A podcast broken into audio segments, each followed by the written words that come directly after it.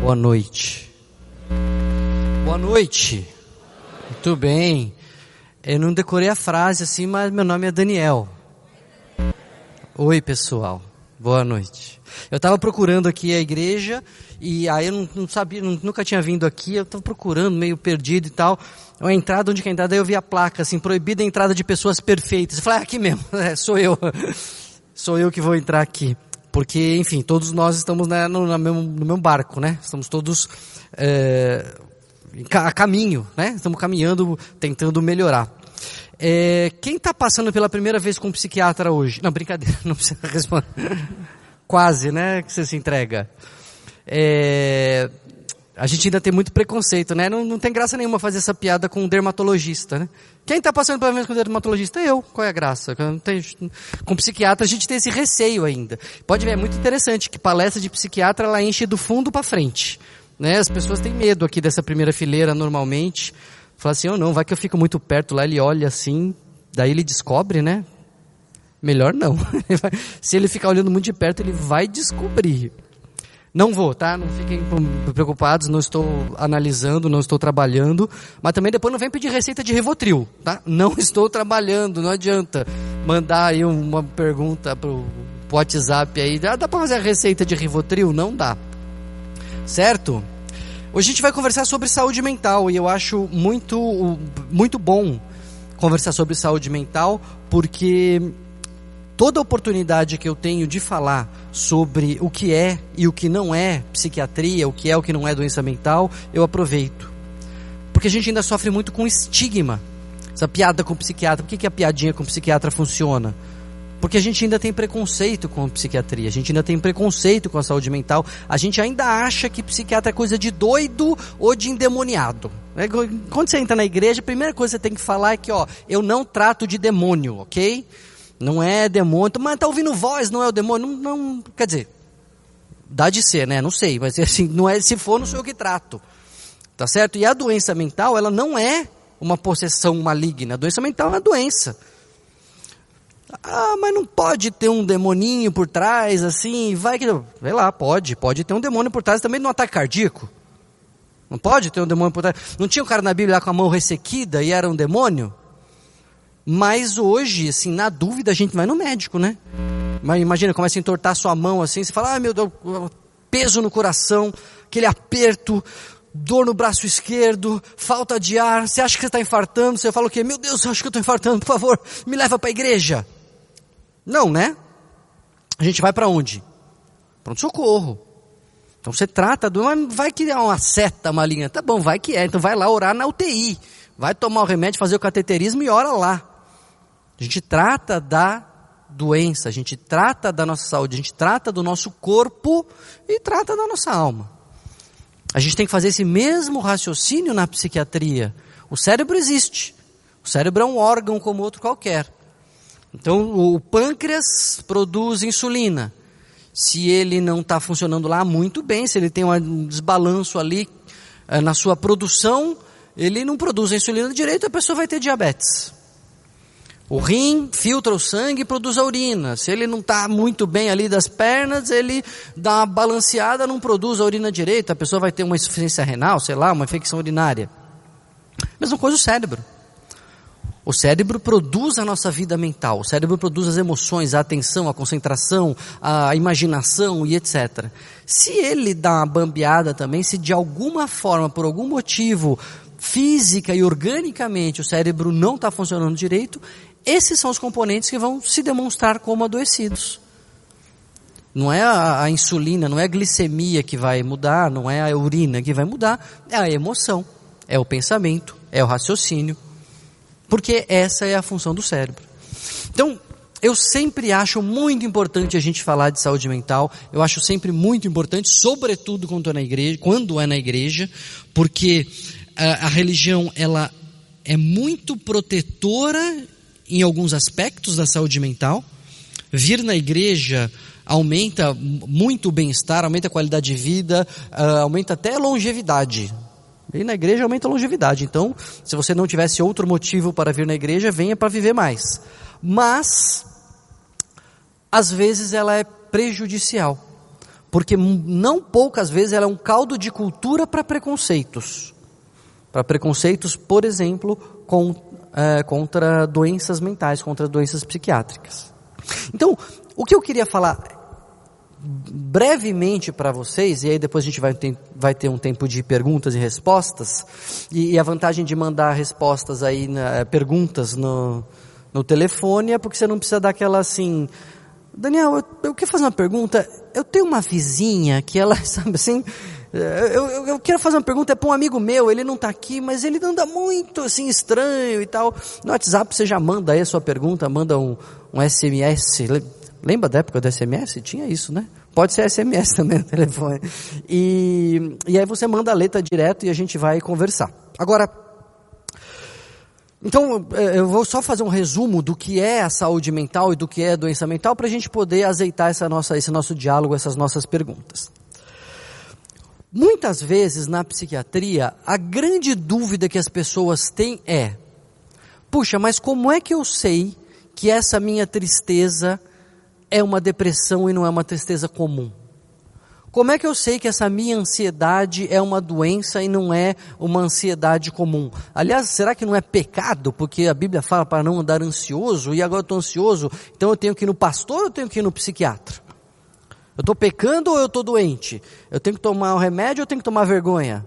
A gente fica com essas dúvidas muitas vezes. Então a gente precisa entender, e esse assim, se você não quiser, se você quiser ir embora depois dessa frase, você está dispensado, porque essa é a coisa mais importante que eu vou falar na noite inteira. A gente tem que estar atento. Como que a gente diferencia, então, um sintoma de uma emoção normal? A gente precisa perceber quem é que manda em quem. Porque tristeza normal, a gente sente e a gente reage e ela passa e segue em frente. Não é assim?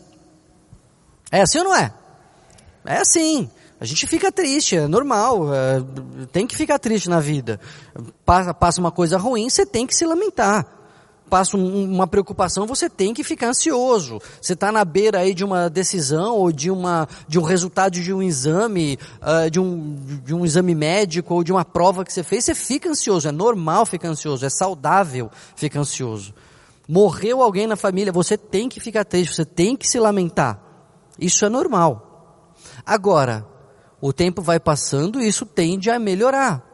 Porque você fala, putz, não, eu estou ansioso, mas espera aí, vamos lá, preciso trabalhar, preciso seguir em frente aqui, dar atenção para meus filhos, dar atenção para minha namorada, para meu namorado, eu preciso seguir minha vida, respira, daqui a pouco isso está resolvido, vamos em frente. Ou fica triste e fala, putz, isso é muito ruim, não acredito que isso aconteceu, que tragédia, mas puxa, tá aí, né? O emprego tá aí, segunda-feira, chefe, a família, eu tenho que cuidar, eu tenho que seguir em frente. Respira, faz força e vai, e a gente vai superando essas tristezas. Porque a gente mais ou menos está no comando. A gente não está no controle absoluto a ponto de não sentir as emoções, mas a gente sente, reage e segue o jogo. Segue a vida. Isso acontece na maioria das vezes para a maioria das pessoas. Então a gente começa a achar que isso tem que acontecer sempre, que é assim que funciona, que a gente tem que reagir, que a gente tem que se controlar. Só que às vezes a coisa foge do controle. Às vezes a tristeza vem de um jeito que o tempo passa e ela não passa. E você faz força e eh, parece que ela não, você não consegue reagir. E você percebe que está além do que precisava aquela, aquela tristeza, já passou o motivo ali principal e você quer continuar em frente, mas não vai. E você dorme e acorda e fala assim, amanhã vai ser melhor. E aí você acorda e fala, não acredito que eu acordei de novo, e eu estou assim de novo, que droga. E, mas já faz um mês e a coisa não passa. Nem sempre fica tão claro. Às vezes, a pessoa está mal, está triste, está irritada, só que como a vida acontece, né? Tem o trabalho, às vezes tem bronca do chefe, às, às vezes, tem briga em casa, às vezes tem um, um arranhão no carro e etc. A pessoa passa muito tempo explicando o que ela está sentindo. Ah, não, é, putz, eu tô triste mesmo, hoje eu tô chateado, tô irritado, mas é porque, enfim, bateram no meu carro lá e tal. Aí depois, semana seguinte, já, já passou, já arrumou o carro, o seguro pagou, a pessoa continua triste, é, mas é porque depois que bateram no meu carro, uma semana depois, o chefe brigou comigo e aí foi, fiquei chateado, preocupado. E aí depois arrumou o que tinha que arrumar, ficou direito, ela ficou de bem com o chefe, e uma semana depois a pessoa está triste, está irritada, não, mas é porque em casa não está legal, é porque eu não estou dormindo direito nesse calor, e a pessoa vai o tempo todo explicando aquilo que ela está sentindo, sem cair a ficha que ela está semanas, meses triste. Na média, ela está abaixo de quem ela sempre foi. Esse que é um ponto. E ela não consegue melhorar sozinha. Tudo bem, tem dias que até estou melhor, mas putz, dali a pouco eu caio de novo. Então, na média dos dias, ela está abaixo do que ela pode ser, do seu ânimo, da sua disposição, da sua alegria, da, da sua produtividade, do seu relacionamento. E aquilo não passa. E as pessoas às vezes falam, mas puxa, você precisa reagir, mas puxa, você precisa tentar. E a pessoa fala, eu sei, mas eu não consigo. Na ansiedade é a mesma coisa. Então, eu estou dando exemplo né, da, da depressão, da tristeza, mas isso pode acontecer com a ansiedade. Pessoa começa a ficar preocupada, começa a ficar ansiosa, começa a ficar tensa, ela não consegue dormir direito, ela só fica pensando nos problemas, antecipando o que vai dar errado, achando que não vai dar certo, com medo, e aí começa a ter sintomas físicos, e dor no corpo, e dor nas costas, e dor de estômago, e dor de cabeça, e caspa, e vai, e a imunidade cai, e estoura herpes, e ela está tensa, e ela não consegue relaxar, ela fala, eu não consigo. Eu sei que eu estou ansiosa, que não precisa, às vezes a pessoa percebe, não era para tanto. Eu já orei, eu já pedi para Deus, já falei, nem andeis ansioso por coisa alguma, mas eu não consigo relaxar. Entra final de semana, eu já estou pensando na segunda-feira e já estou com medo, já estou preocupado. E a pessoa vem, sempre tem os amigos de Jó em volta, né? Não, mas isso é por causa você daquele seu pecado, isso é porque você não confessou, isso é porque você está é, falhando na fé. E a pessoa fica com mais culpa ainda por cima. E ela não consegue reagir. Quando um sintoma qualquer sintoma, quando uma emoção está dominando a vida da pessoa e ela não consegue reagir, isso acaba trazendo prejuízo no seu dia a dia. Prejudica nas relações, prejudica no trabalho, prejudica em casa, prejudica na igreja, prejudica nas orações, prejudica em tudo. E por que está prejudicando? Porque ela não consegue controlar. Nesses casos, a gente não está falando de uma emoção normal. Nesses casos tem que acender a luz amarela, porque a pessoa não está mais controlando aquela emoção, ela está sendo controlada por ela. Pega outro exemplo, né? Assim, medo de falar em público. Todo mundo fica com um pouquinho de frio na barriga de falar em público. Eu fiquei com um pouquinho de frio, de... cheguei aqui vendo um negócio desse tamanho, não imaginava que a igreja era tão grande. Friozinho na barriga, todo mundo fica com friozinho na barriga de falar em público. Há uma certa ansiedade, mas vamos lá. Eu não sabe o que vai falar, não está aqui para isso, vai, apresentar um trabalho, uma reunião de tra... no, no serviço, um trabalho na faculdade, etc. Não estudou? Fica ansioso, respira e vai. Às vezes essa ansiedade é tão grande que a pessoa pede demissão. Que a pessoa tranca a faculdade. Porque ela não consegue controlar aquela ansiedade. Ela é controlada pela ansiedade. Isso vale inclusive para a dependência química. A gente, eu vou dar o um exemplo do álcool e depois vou dar um outro, um outro exemplo só para ilustrar e como a gente tem tanto preconceito e tanta é, má informação sobre a dependência química. A maioria das pessoas experimentou ou usou álcool em algum momento. A maioria das pessoas. Boa parte das pessoas, não a maioria, mas boa parte das pessoas usa álcool regularmente. E uma pequena parte dessas pessoas desenvolve dependência alcoólica. Dependência química do álcool. Por quê? É o mesmo raciocínio. Ela não controla mais a ingesta do álcool. É a ingesta do álcool que a controla. É a minoria das pessoas que usa álcool que passa por isso? Sim, é a minoria. Mas serve o mesmo raciocínio. Mas por que, que o, o alcoolismo, a, a dependência química, ela é uma doença psiquiátrica? Pelo mesmo raciocínio. É um comportamento que a pessoa não mais controla e passa a ser controlada por ela. Esse mesmo raciocínio, essa mesma lógica, pasmem, eu tenho certeza que a maioria de vocês não imagina que é assim, mas esse mesmo raciocínio serve inclusive para a dependência de crack. Porque quando a gente pensa em crack, o que, que vem na nossa mente? De todo mundo, cracolândia, né? Não pode nem. Se você vê alguém fumando crack no dia seguinte, você já está lá enrolado no cobertor, é, andando que nem um zumbi, né? Se você sentiu o cheiro do crack, você já está descontroladamente viciado, já vendeu seu filho para comprar uma pedra. Não é assim. Como toda substância, o crack que, que, que leva a uma dependência, o crack leva a uma dependência intensa, sim. Mas a maioria das pessoas que são dependentes de crack, elas têm a mesma relação é, ruim que o dependente de álcool tem. Ele usa mais do que quer, ele falta no serviço, mas aí ele consegue controlar um pouco, aí ele volta pro serviço, aí ele briga com a mulher hoje, aí amanhã ele faz as pazes, aí depois ele recai, fuma de novo, e ele volta pro serviço, ele está levando a vida dele. Está sendo prejudicado, está sendo é, é, prejudicando quem, o seu entorno, está prejudicando a sua saúde, perdeu o controle sobre o uso da substância, mas não foi parar na Cracolândia. Uma minoria absoluta que vai parar na Cracolândia. Vocês tinham uma ideia errada sobre o crack, fala a verdade. Quem tinha ideia certinha, ah, eu já sabia que era assim. Alguém estava levantando a mão, baixou assim, ah não, né? a gente tem essa ideia errada porque a gente só vê na televisão o, o craqueiro da Cracolândia. O que é, aliás, o problema de toda a psiquiatria. A gente só ouve falar de psiquiatria quando uma coisa ruim acontece. Não é? Psiquiatria só vira notícia quando algum paciente faz alguma coisa. A maioria dos pacientes não faz nada de errado. Aliás, o grande problema da violência no mundo não é por causa dos pacientes psiquiátricos, é pessoa sem problema nenhum que é bandido, que é assassino, que briga, enfim. E não tem nada de saúde mental, nenhum problema psiquiátrico. E isso não, não, não, vira notícia, né? O paciente psiquiátrico, olha, estamos aqui na frente do consultório do doutor Daniel, estamos cobrindo aqui mais um paciente que teve alta, vem cá, como é que o senhor está se sentindo tendo alta? Está né, bem agora, não precisa mais tomar remédio? Isso não é notícia. Mas se um paciente faz alguma coisa errada, aí vira notícia, né? Esquizofrênico mata não sei quem. Já viram essas manchetes, né? Por que, que a, a doença na psiquiatria entra na manchete e quando é outra doença não? Já viram alguma notícia assim? Diabético assalta banco e leva todo o dinheiro. Não, né? Já viram não? Hipertenso pego sonegando o imposto de renda. Lava Jato prende mais um político com piolho. Não tem esse tipo de coisa. Né? A doença não. Talvez a doença só vai virar notícia, sei lá, assim, sei. Míope atropela ciclista, aí pode ser, né? Tava sem óculos e tal. Mas a, a, a doença não é parte da notícia, só no caso da psiquiatria.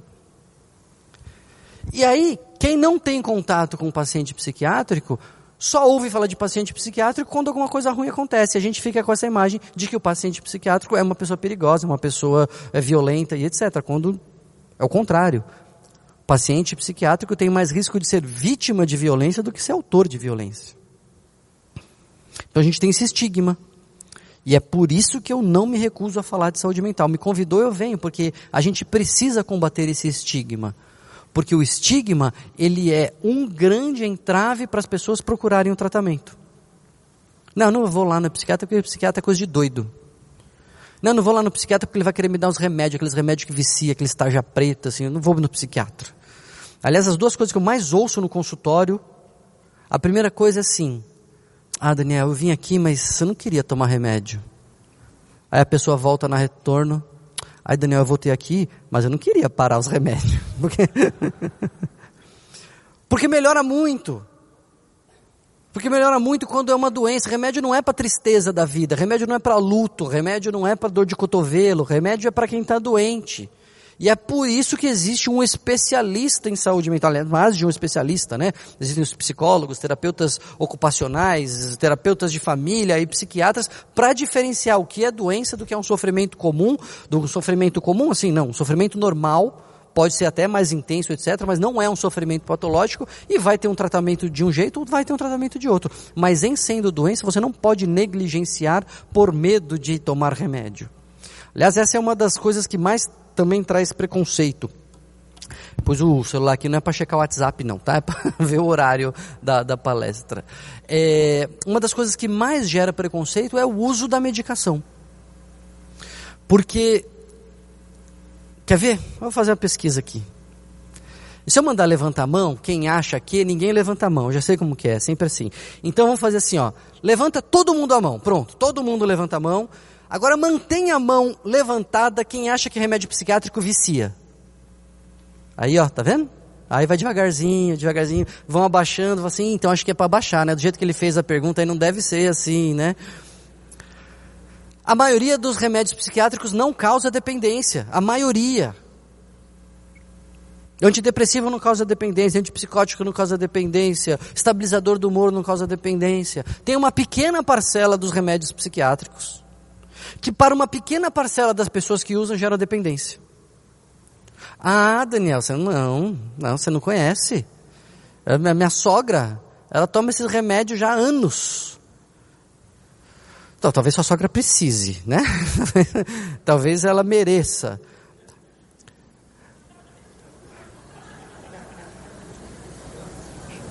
Não ri que você se entrega.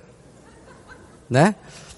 É, porque algumas doenças são crônicas. Algumas questões são crônicas. A pessoa vai precisar para o resto da vida. Pode ser que ela esteja maltratada. Pode ser que não precisasse tomar aquele remédio por tanto tempo e toma porque não está se tratando direito. Pode ser que seja uma questão crônica. Aí, tá vendo como causa dependência? Não é? Eu preciso do meu óculos 100% do tempo. Eu sou dependente do meu óculos. Eu tenho uma doença chamada miopia. É uma doença, é uma alteração da acuidade visual que não me deixa ver de longe direito. A gente precisa ver de longe na nossa sociedade. Tem uma lente que corrige. Eu sou dependente do óculos. Sou viciado em óculos. Ah, sou viciado. Ah, estou sem meu óculos, abstinência. Tô... Vou roubar para comprar óculos. Não, não sou viciado em óculos. Mas eu preciso dele. Às vezes com remédio psiquiátrico é assim. A pessoa precisa dele, não é que ela é viciada, ela precisa. Então existe uma pequena parcela de remédios que podem causar dependência? Sim. Todo mundo que usar esses remédios vai ficar dependente? Não. É uma pequena parcela das pessoas que usam esse remédio que vai ficar dependente. É que tem tanta gente no mundo, e tanta gente doente, e tanta gente tomando remédio, que acaba tendo um número grande de pessoas com dependência. Mas o Brasil é o país que tem maior número de pessoas com transtornos ansiosos do mundo do mundo. Então a gente tem muita gente que tem que tomar remédio mesmo. Percebe? E aí, lógico que pode acontecer de muita. Não, não tem também. Profissional é igual qualquer coisa no mundo, igual pastor, igual, igual crente. Tem, tem gente boa, gente ruim. Então, né? não é uma média. Então vai ter gente ruim tratando a pessoa de uma maneira inadequada e a pessoa vai, às vezes, é, é, não ficar bem e vai precisar de remédio por mais tempo. Mas, às vezes, mesmo sendo bem tratada, a pessoa vai desenvolver uma, questão, uma, uma doença crônica. Significa que ela vai sofrer o resto da vida? Não. Mas significa que ela vai precisar de alguma coisa o resto da vida, como eu preciso do meu óculos. Não sofro por usar. Deu para entender como é que funciona a medicação? E a medicação é como tudo, tudo na medicina, aliás, tudo na vida, é uma questão de custo-benefício. Quem já teve apendicite aqui? Operou? Operou? Operou? Alguém teve apendicite e não operou? Então, dizem que 70% das apendicites não precisavam operar. Eu, que sacanagem, me operaram, então não precisava? Não, não é, porque os outros 30% morrem. Vale o risco? Não, eu vou apostar aqui, vou colocar minhas chances no 70%, eu sou um cara de sorte, não me opera não. Eu vou ver o que, que acontece. Operação é um negócio difícil, né? é chato. Abre a barriga, enfia a mão lá dentro, tira um pedaço da tripa, corta um pedaço da tripa, costura, põe de volta a costura, toma antibiótico, acorda anestesia, é ruim. É melhor que morrer. Então, a gente precisa entender que o uso da medicação também é uma questão de custo-benefício. O uso de óculos é uma questão de custo-benefício. É ruim, bate a lente, aqui bate a luz, dá uns reflexos, às vezes não enxerga direito, suja, é, dói no nariz, escorrega, cai, você pisa em cima, você perde, é ruim. Mas é melhor do que não usar. O remédio é a mesma coisa. Você vai prescrever um remédio quando o custo daquele remédio for, maior, for menor do que o benefício que ele vai trazer. E as pessoas às vezes perguntam assim, Daniel, mas o remédio ele não vai assim mudar quem eu sou? Ele não vai me, me transformar numa outra pessoa? Ele não vai me, alterar o meu estado mental? Não. Quem está alterando o seu estado mental, quem está te transformando numa outra pessoa, quem está mudando quem você é, é a doença. O remédio serve para te devolver no controle. O remédio serve para te devolver para você mesmo. Quem te rouba de você mesmo é a doença, não é o remédio. Uma vez eu estava dando uma palestra e uma psicóloga estava ouvindo e ela, para mim, falou a, a, melhor ilustração que eu já ouvi sobre é, depressão. Ela falou, Daniel, eu estava lá, eu não sabia que eu estava doente ainda e parecia que tinha uma outra pessoa dentro de mim. Eu não era aquela pessoa. Isso quem faz é a doença. O remédio não serve para te transformar em um outro sujeito. O remédio serve para te devolver para você mesmo. Para impedir a doença de continuar te roubando. Roubando qualidade de vida, qualidade de relacionamentos e assim por diante. Então, a gente precisa entender, e aí para resumir muito rapidamente, quais são, assim, mas tá bom, Daniel, o que, que é depressão, o que, que é ansiedade, só para a gente ter uma ideia antes da gente abrir para as perguntas. É, eu vou falar, mas não é para você pegar papel e caneta e fazer o bingo das doenças. Tá? Porque a gente começa a falar como que é a depressão, a pessoa vai notando, hum, bateu, ih, check, check, hum, mais um bingo aqui, depressão, depressão, bingo, sou eu. Não é para fazer o bingo da dor, não fale, isso aí é qualquer doença é assim. Vai falar de déficit de atenção, puxa, aí, ah, a pessoa não para quieta, hum, já faz um tiquezinho aqui. A pessoa não lembra das coisas, hum, mais um. A pessoa é impulsiva, ih, mais um, é bingo, sou eu, déficit de atenção. Na verdade muda, não é toda doença que é assim, muda quando a gente fala de psicopata. Porque aí psicopata você começa a falar, a pessoa é fria, aí a pessoa disfarça e dá um checkzinho assim, né? A pessoa é manipuladora, mais um checkzinho. A pessoa é egoísta, só se interessa por si mesmo. Vai dando check de repente, bingo, bingo, meu chefe é um psicopata. Aqui, ó. Pegue... Achei. Aí não é ela, né? Aí é sempre o chefe, ex-marido. É ex-mulher é uma psicopata. Então, não é para fazer o bingo da doença. É só para a gente ter uma ideia das principais uh, dos principais problemas que acometem as pessoas que levam ao adoecimento mental, ao adoecimento psíquico, ao sofrimento desnecessário, ao sofrimento exagerado. Então a depressão, ela é um transtorno do humor.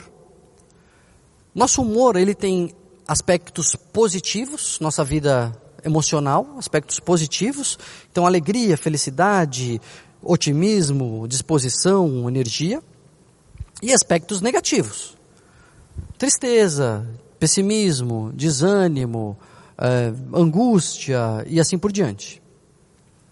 Emoções positivas são aquelas que a gente quer ter, emoções negativas são aquelas que a gente não quer ter, aquelas que a gente quer fugir. A depressão, ela inverte essa equação e começa a ser mais difícil para a pessoa experimentar afetos positivos. Então é difícil se alegrar, é difícil sorrir, é difícil ficar otimista, é difícil ter ânimo, é difícil ter energia. Ela sabe que aquela era uma situação boa, ela sabe que aquilo devia animá-la, mas ela não consegue. E existe um aumento das emoções negativas. Ela fica mais triste do que o normal, mais angustiada do que o normal, mais irritada do que o normal, mais briguenta, mais chata, mais. Uh, e ela percebe.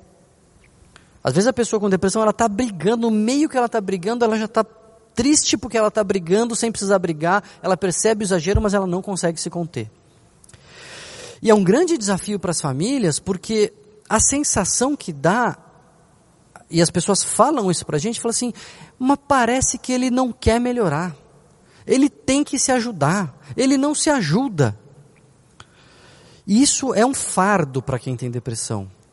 Porque a pessoa que quebra a perna, primeira coisa que ela quer é tirar aquele gesso. Não, antes ela quer que assinem o gesso. Né? Assina aí e tal, não sei o que, molecada, assina o gesso. Mas, primeira coisa que ela quer é ficar boa, quer tirar aquilo, quer voltar a andar. Ela faz o que for preciso para voltar a andar. Pessoa que tem dor de garganta, é aqui, ó, tá aqui, não é verdade?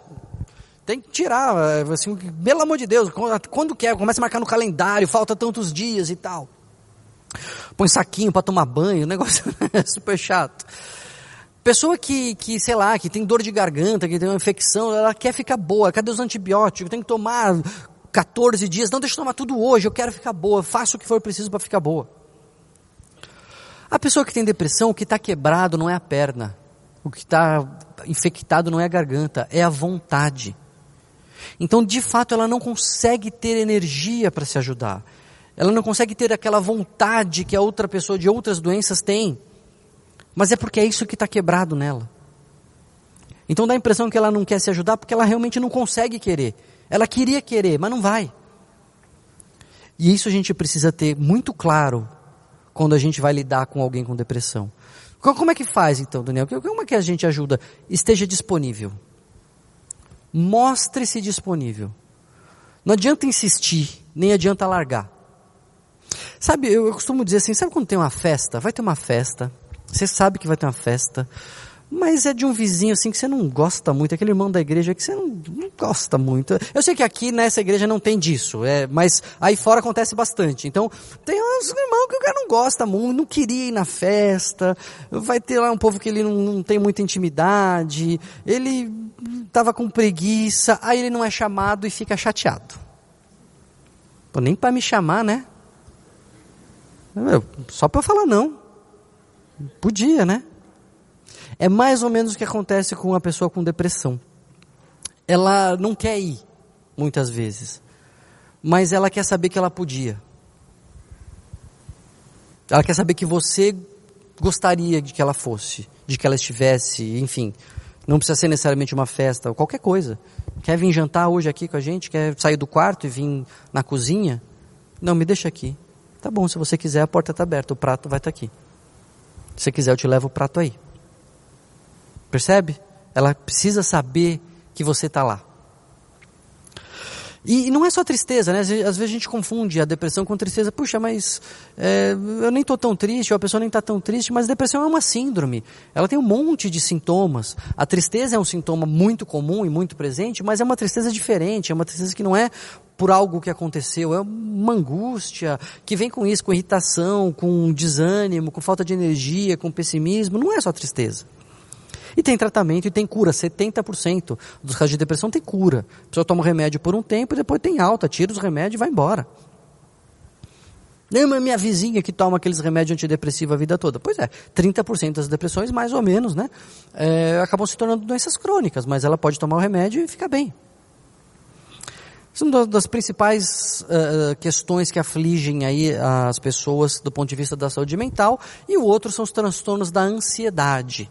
E aí tem ansiedade generalizada, síndrome do pânico, estresse pós-traumático, mas todas no fundo refletem um, uma desregulação do nosso sistema de ansiedade. Ansiedade todo mundo tem.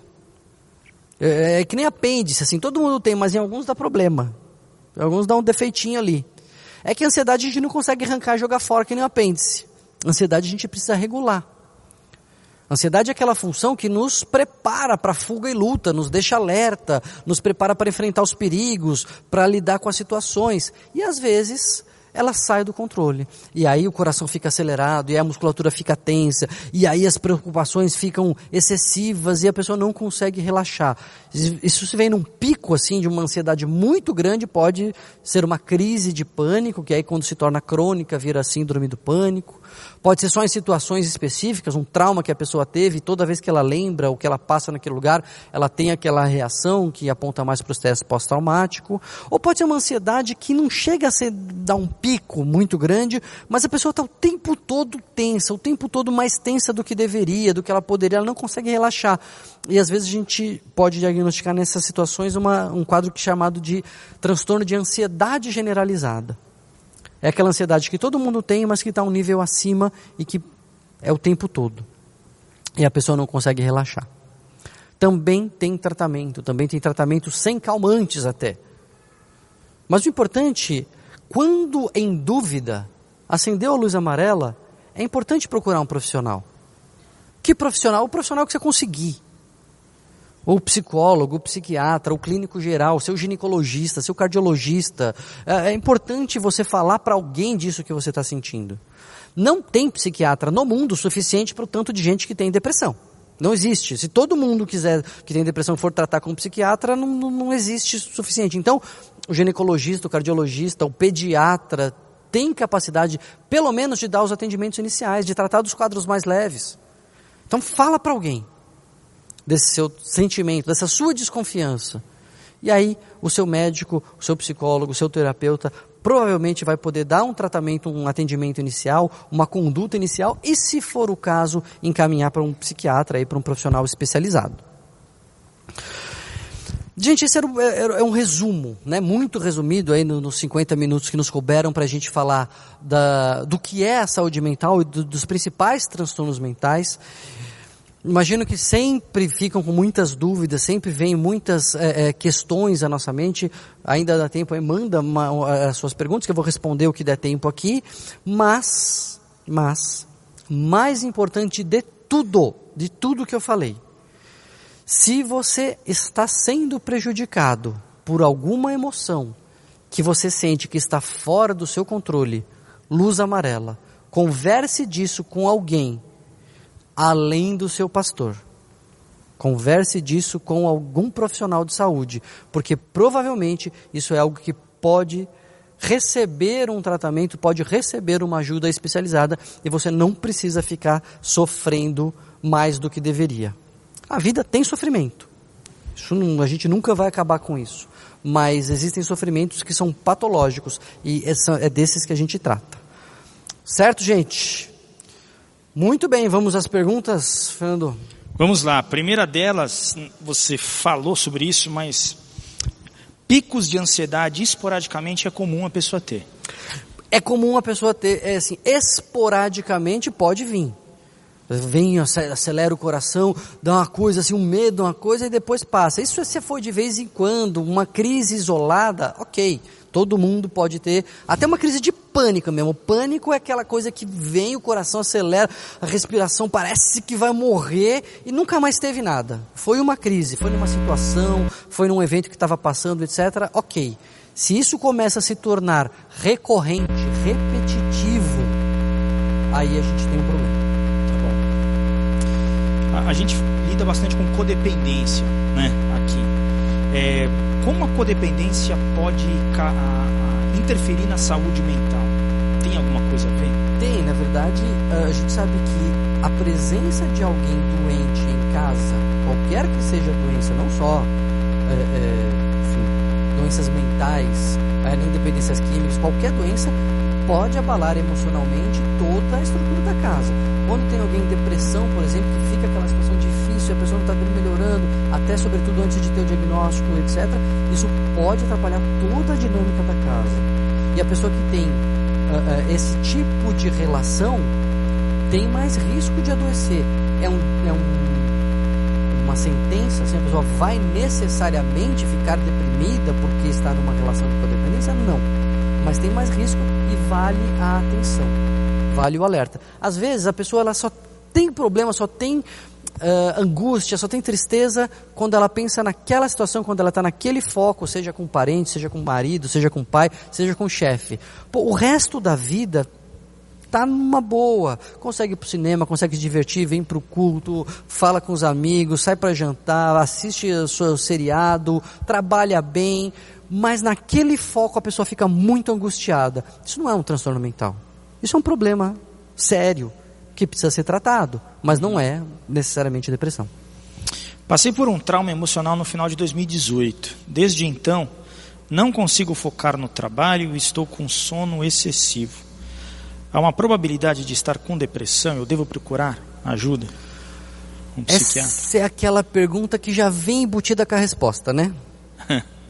né? Se eu perguntasse para a pessoa assim que fez a pergunta, o que, que você acha? A pessoa fala assim: ah, acho que é melhor ver, né? É melhor ver. É o que eu digo, é melhor procurar e não ter nada do que ter alguma coisa e não procurar. Melhor pecar pelo excesso. Pode ser que no final de 2018, faz pouco tempo, talvez esteja se recuperando, talvez mais lentamente do que gostaria, mas esteja num caminho de recuperação, ok, eventualmente não precisa de uma intervenção, talvez uma psicoterapia de suporte só para ajudar nesse final dessa caminhada, mas pode ser que tenha mais coisa. Então, na dúvida, melhor procurar e não ter um problema do que ter um problema e não procurar. Tem, tem uma pergunta, várias pessoas fizeram de formas diferentes, mas assim, quando que ela procura um psicólogo e quando que ela procura um psiquiatra? Essa é uma excelente pergunta. Então vamos lá, o psicólogo, tem uma pergunta que sempre se faz, qual a diferença do psicólogo e do psiquiatra, né?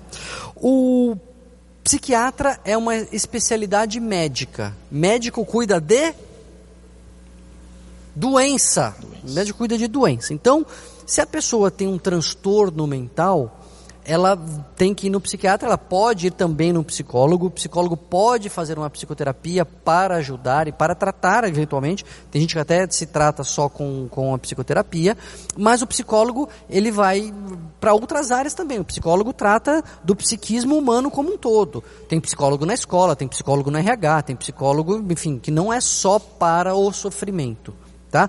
Quando a pessoa adoece, o mais comum para a maioria das doenças, normalmente, de forma genérica, vai ter particularidades, mas de forma genérica, o que melhor ajuda é a pessoa fazendo um tratamento multidisciplinar. Porque tem coisas que o remédio não faz, tem coisas que a terapia não faz. Então, uh, mas tá bom, mas não respondeu nada, né? Para quem que eu vou? Amanhã para quem que eu ligo? Ligo para o psicólogo ou ligo para o psiquiatra? Liga para quem estiver mais perto. Liga para quem tiver agenda primeiro. Liga para quem o convênio cobrir antes. Liga, precisa procurar alguém. Se você for num bom psicólogo e precisar de um psiquiatra, ele vai te encaminhar e vice-versa. A descompensação por causa de diabetes pode causar esquizofrenia? Não. Próxima. Não, brincadeira, deixa eu explicar, né? É, a diabetes é um transtorno, é uma doença metabólica que aumenta a glicemia, aumenta o açúcar no sangue tá? ela não tem uma relação direta com a esquizofrenia. O que pode acontecer é que a pessoa que tem esquizofrenia ou que está ali já no, no limiar para abrir um quadro de esquizofrenia, às vezes qualquer estresse pode ser o gatilho. Então a pessoa estava ali já com o pé na esquizofrenia, na casca de banana, estava assim, vou, não vou, e aí ah, bate o carro, perde o emprego, fica doente, tem uma descompensação e vai internada com diabetes, etc. Pode ser o gatilho para deflagrar um quadro, mas não é que causou. Ficou confuso ou deu para entender? Deu para entender? A ausência de sentimentos também pode ser considerada uma doença psíquica? É... Então, tem um, um autor clássico que fala que a depressão para valer é a ausência de sentimentos. Né? Assim, a depressão, de forma geral, é a tristeza, a tristeza intensa, mas às vezes a depressão fica tão forte que a pessoa parece que se sente vazia. Sente que ela não, tá, assim, não sente mais nada, né? Fica esvaziada. Pode ser isso. Existem outros transtornos mentais que levam, às vezes, a esse esvaziamento, a essa apatia. O próprio estresse pós-traumático acontece, pode levar a isso. Então a pessoa, ela sofre tanto com as memórias traumáticas da, daquele acidente, daquele sequestro, etc., que ela vai apagando todos os sentimentos, vai inconscientemente, claro, vai se afastando de qualquer vivência emocional e ela fica meio indiferente, meio apática. Isso também pode acontecer. Às vezes, isso é um efeito colateral que eventualmente a gente vê com o uso de antidepressivo. A pessoa fica muito anestesiada assim com antidepressivo, não sente nada e aí a gente precisa trocar, porque faz parte da vida sentir tristeza, mesmo tomando antidepressivo. Minha filha se casou e se mudou para os Estados Unidos. Há dois anos ela está feliz e o meu genro também. Eu sinto demais a falta dela e fico ansiosa esperando o domingo que ela vai ligar. Às vezes eu falo com ela e depois choro por horas. Não sei se é tristeza ou só saudade. Tenho vergonha de dizer para as pessoas. Tenho vergonha de dizer que estou sofrendo, porque parece egoísmo. O que, que eu faço? Então, esse me parece, em princípio, um típico caso de um sofrimento. Sofrimento da vida, sofrimento de uma situação, uma questão humana, que não é porque não é doença, necessariamente, não parece, só por esse micro relato, não parece ser um quadro depressivo. Mas, mesmo que não seja um quadro depressivo, não significa que não possa ser tratado. Não vai tomar um remédio, não tem um remédio para isso. Mas tem cuidado. Eu acho que o primeiro passo você já deu. Você nunca falou para ninguém, está falando aqui. Então, se é egoísmo, se não é egoísmo, isso está na cabeça dos outros. Na sua cabeça está uma saudade. Filha está longe, etc. Está feliz, mas está longe.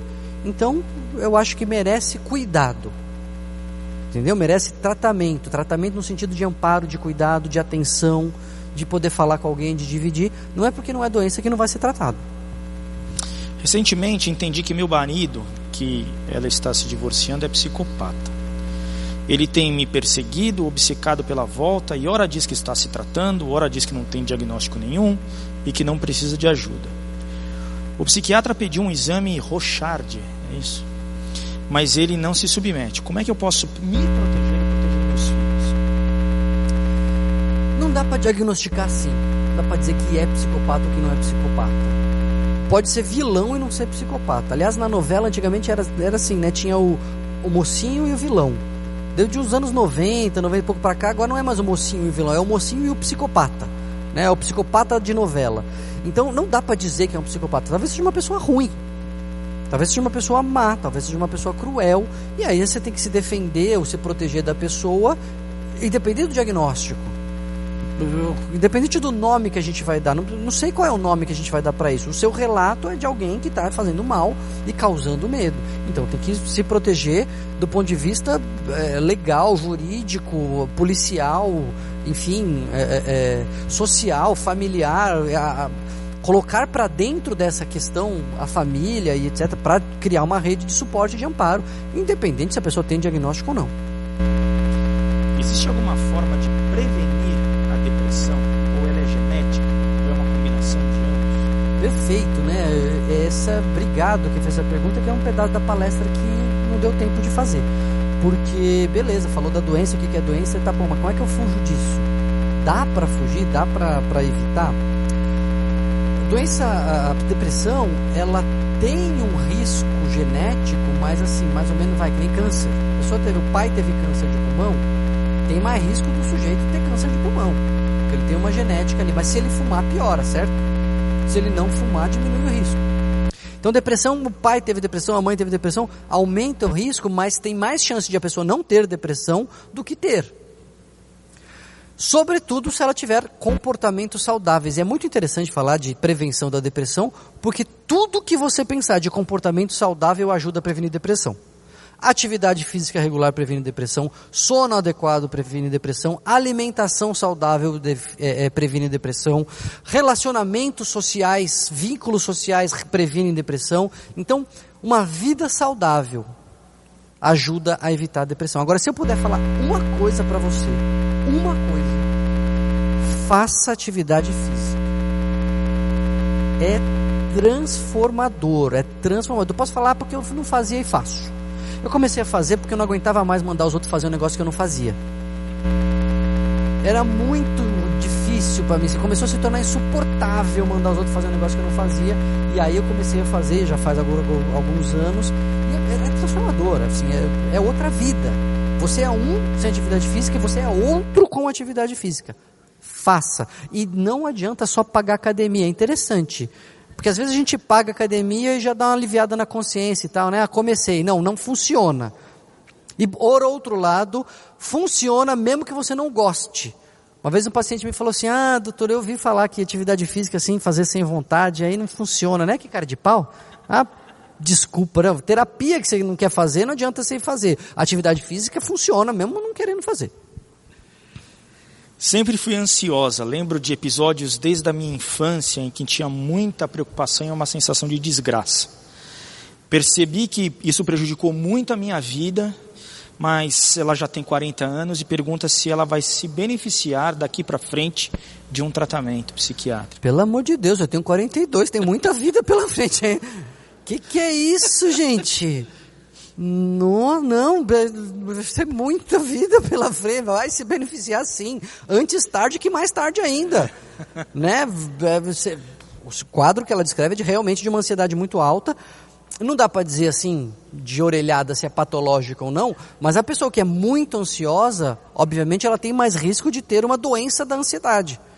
É, a pessoa que já anda com ansiedade no limite é mais fácil ela ter um transtorno de ansiedade. Então vale a pena se tratar. Pelo amor de 40 anos tá nova, menina.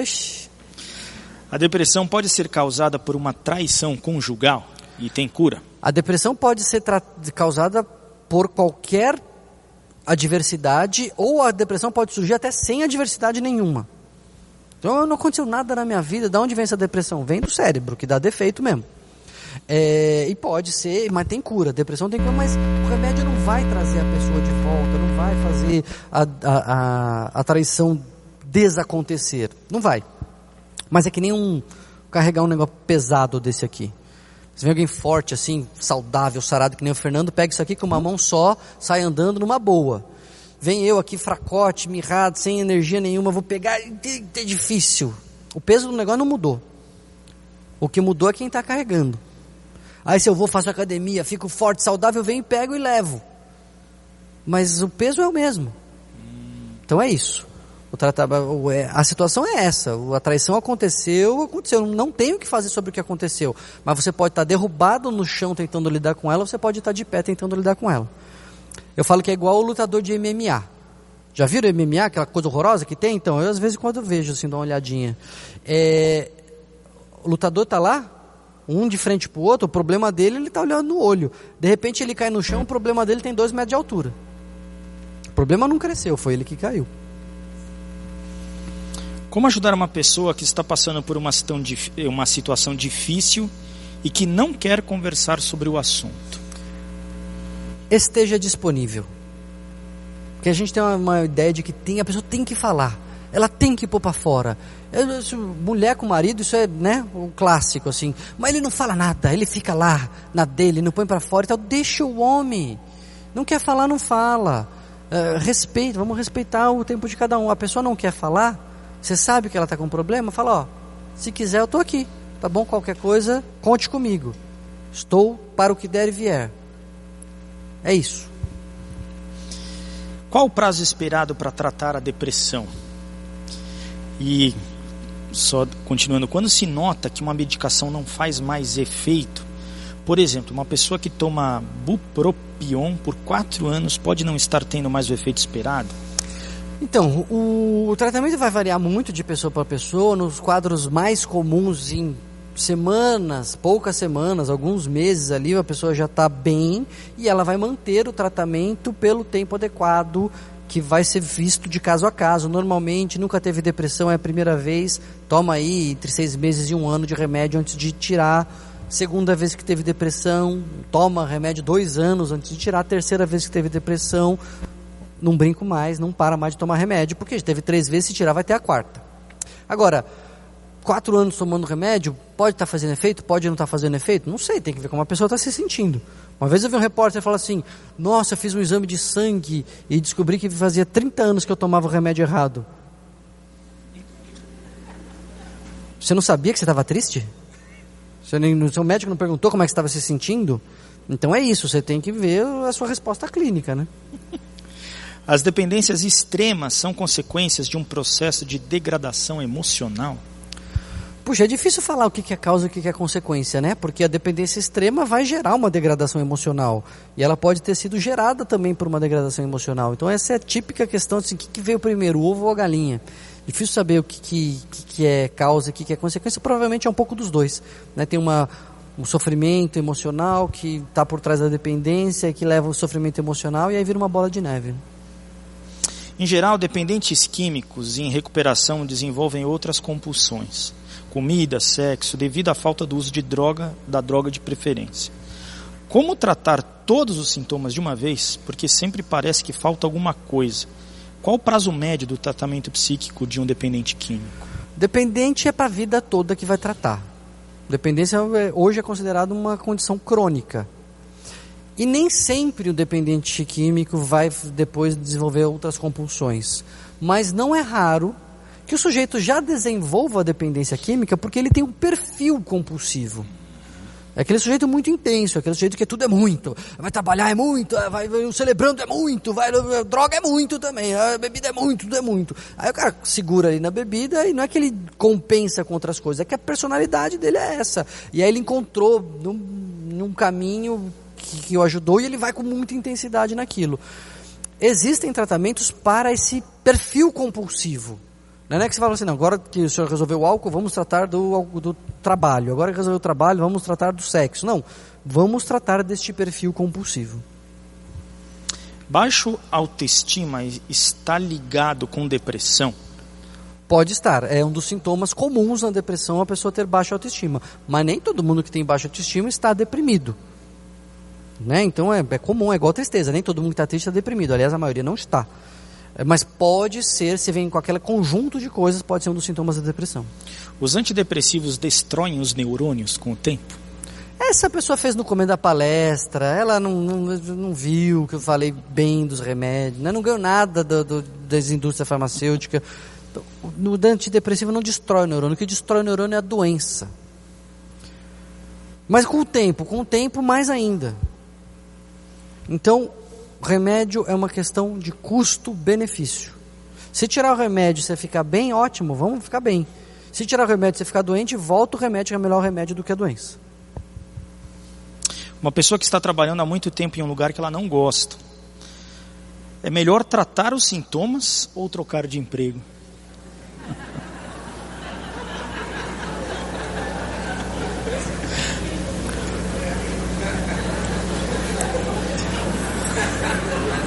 É melhor trocar de emprego. Agora, não dá para trocar de emprego. Uhum. Não dá. Tá numa situação que ali não tá fácil para ninguém. Se eu sair desse, não sei se eu vou ter outro, etc. Tenho que aguentar. Aí vai se tratar. Dá para tratar. Dá para tratar. Se a pessoa assim, eu já vi essa situação no consultório mais de uma vez e desenvolvi uma outra metáfora. Eu cheio dessas metáforas assim, mas imagina o cara que está sentado numa taxinha. Tá com dor na poupança. Levanta da taxinha, meu filho. Não, mas daí eu não consigo levantar. Estou amarrado na cadeira, sei lá, minha perna está dormente, eu não consigo levantar da cadeira. Então toma aqui essa novalgina até conseguir sair da taxinha. Para diminuir a dor no bumbum, né? Então é mais ou menos isso. Se dá para levantar, levanta. Se não dá, toma um remédio.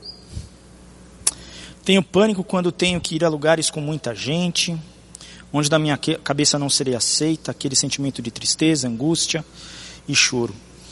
O cônjuge ele acalma ela quando pede ajuda para ir ao médico, ele se nega. O que, que ela pode fazer se ela não tem força para ir sozinha?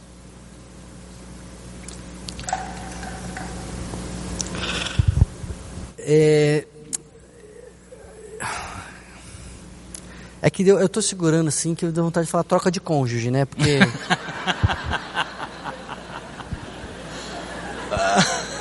Mas não falei. Não, não falou. Não falei. É que é muito, né? Meu cara tá vendo a pessoa sofrer.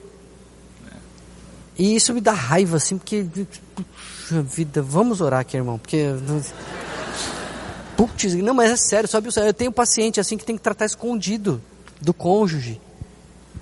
É, é, é o fim da picada. Pede ajuda, pede ajuda para a mãe, pede ajuda para a sogra, pede ajuda para a vizinha, pede ajuda para a irmã da igreja, pede ajuda hoje. Você está aqui hoje. Fala hoje com alguém, fala, me ajuda que eu estou precisando tratar e não estou conseguindo ir. Tá, mas vai. Não, e aí você vai ver que depois o cônjuge melhora também. Quando a depressão melhora, o cônjuge fica menos feio, menos chato, o emprego fica mais legal, a depressão melhorando, tudo melhora. Então, desconsidere meu primeiro comentário. A compulsão sexual pode estar relacionada com algum tipo de ansiedade? Então, as pessoas confundem um pouco ansiedade com compulsão, né? Às vezes falam assim, estou comendo, mas... Nossa, eu estou comendo de ansioso.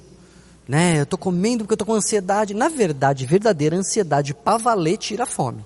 Quando é pânico mesmo, quando é ansiedade, quando é aquela coisa assim de coração acelerado, de tensão, você está muito preocupado, fez o resultado de um exame que você acha que pode estar tá doente. Você vai para onde? Para rodízio?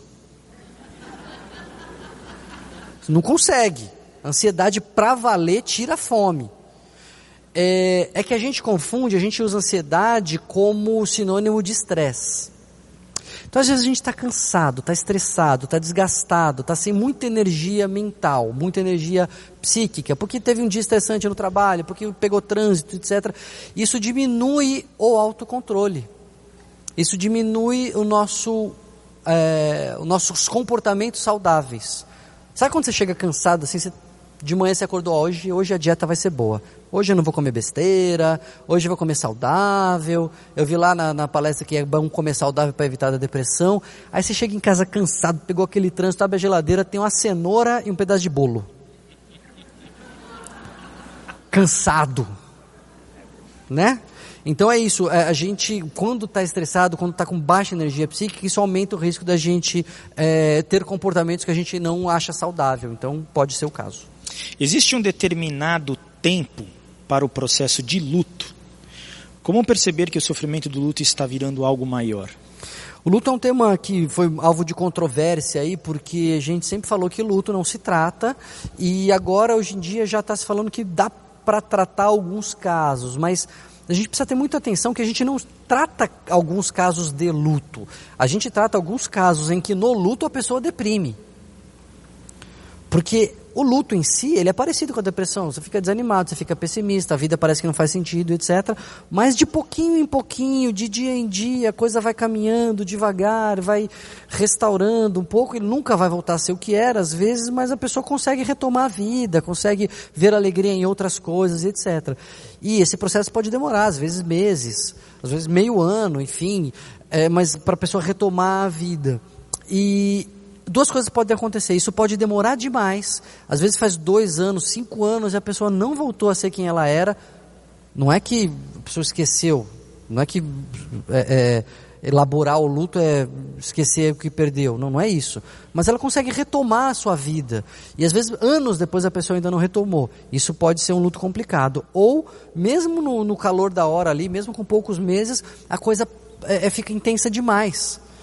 A pessoa não está mais comendo, a pessoa perdeu 5 quilos em duas semanas, a pessoa não dorme direito, a pessoa está pensando em se matar. Opa, isso aí não é um luto normal. Percebe? Então, nesses casos, a gente pode tratar. A partir de uma crise de vômito enquanto dirigia, descobri uma depressão. Tem alguma relação?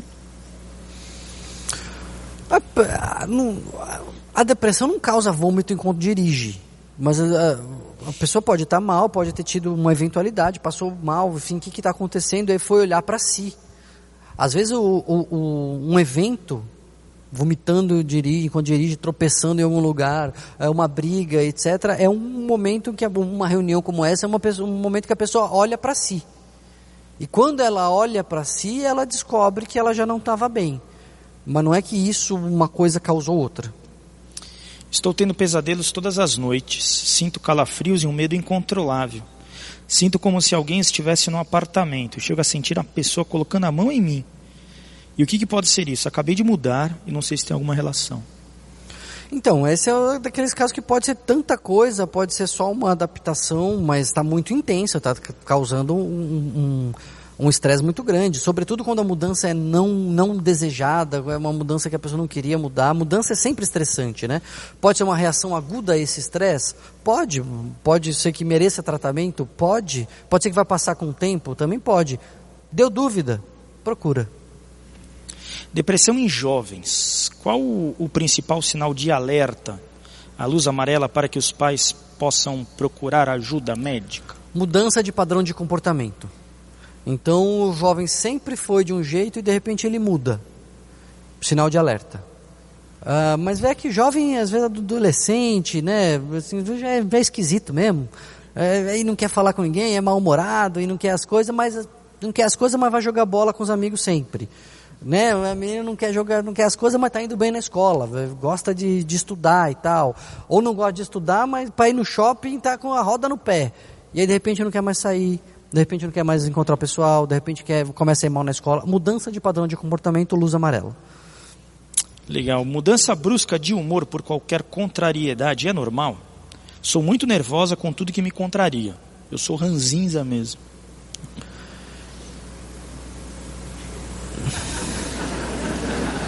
Vai que eu respondo do jeito que ela não gosta, né? Fiquei,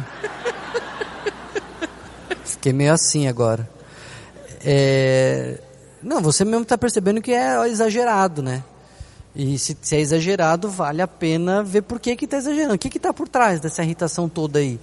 Tem alguma insatisfação muito grande que mereça uma terapia ou de repente tem um sintoma leve depressivo? Porque lembra que eu falei que nem sempre a pessoa está triste na depressão? Não é uma tristeza tão grande que chama atenção, a pessoa está sempre mal-humorada, sempre irritada, sempre chateada, etc. E tal. Pode ser um sintoma depressivo, sim. A ansiedade ou quadro depressivo pode atrapalhar a fertilidade da mulher? Olha só que interessante, vou contar uma história para vocês. Quando era pequeno, é, eu ouvia umas notícias assim que eu não entendia.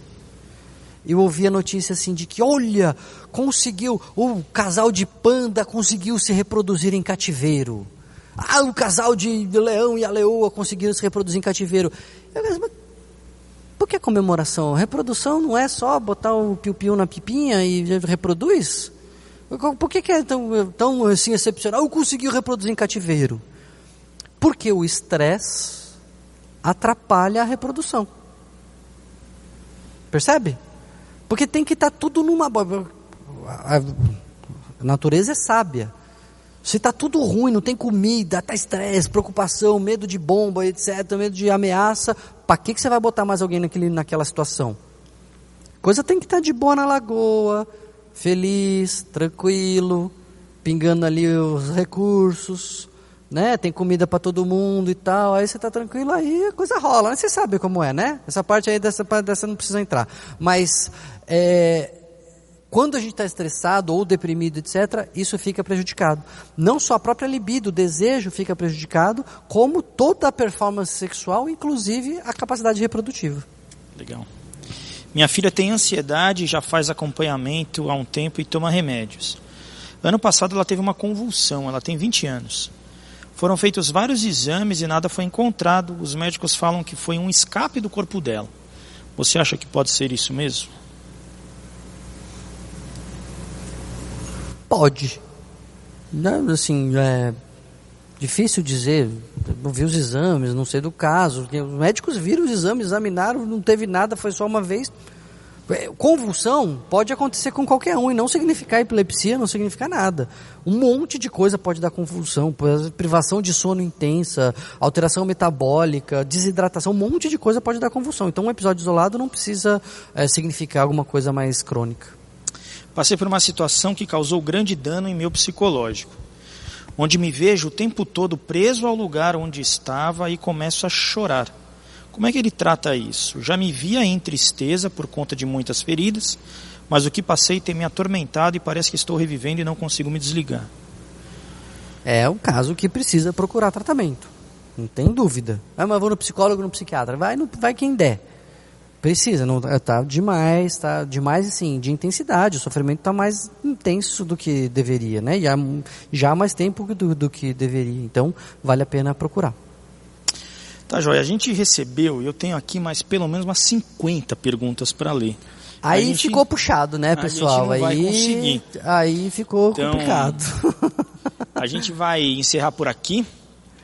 É. Mas eu volto, se chamar de novo eu venho responder as outras perguntas. Guarda essas perguntas aí que eu volto. Muito obrigado, Daniel. Prazer obrigado foi meu. Pela, obrigado, gente, pela atenção.